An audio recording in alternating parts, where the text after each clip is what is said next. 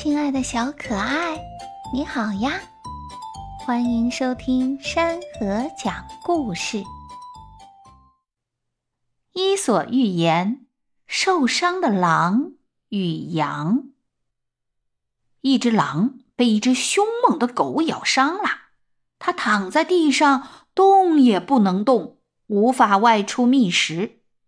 这只狼又饿又渴，已经开始头昏眼花了。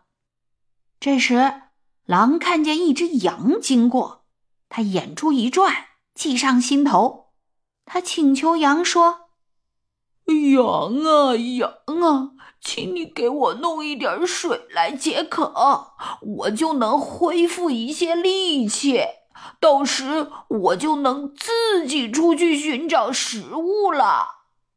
羊回答说：“哼，如果我给你送水喝，那么你就不用去找食物，我就会成为你的美餐啦。”